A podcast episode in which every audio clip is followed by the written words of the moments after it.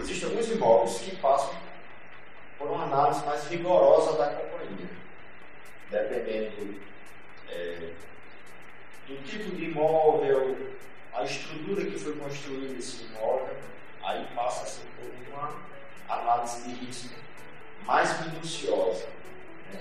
o que pode acarretar em uma não aceitação por parte da companhia. Se eu estou construindo e eu quero já garantir essa, esse seguro, eu consigo fazer o seguro mesmo no meu imóvel em construção ainda? Não no seguro residencial. Existem outros seguros para atender a necessidade da construção. Você está com imóvel, não está construído, não está habitado. Então, seria outro serviço que seria risco de engenharia. Seria, não seria seguro residencial. Seria outro tipo de seguro. Só voltando ao que a gente estava falando, respondendo, em falou, é, todo tipo de, de imóvel ele vai, situação de imóvel. É, abre um parênteses que tem umas diferenças de imóvel, por exemplo.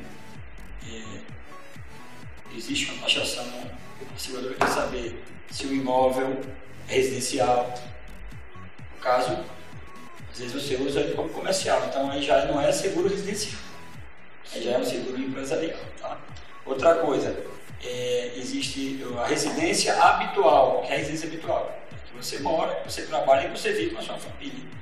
E já existe, você tem uma casa de veraneio, você tem que especificar que é uma casa de veraneio, entendeu? Aí já é uma outra, outra taxação.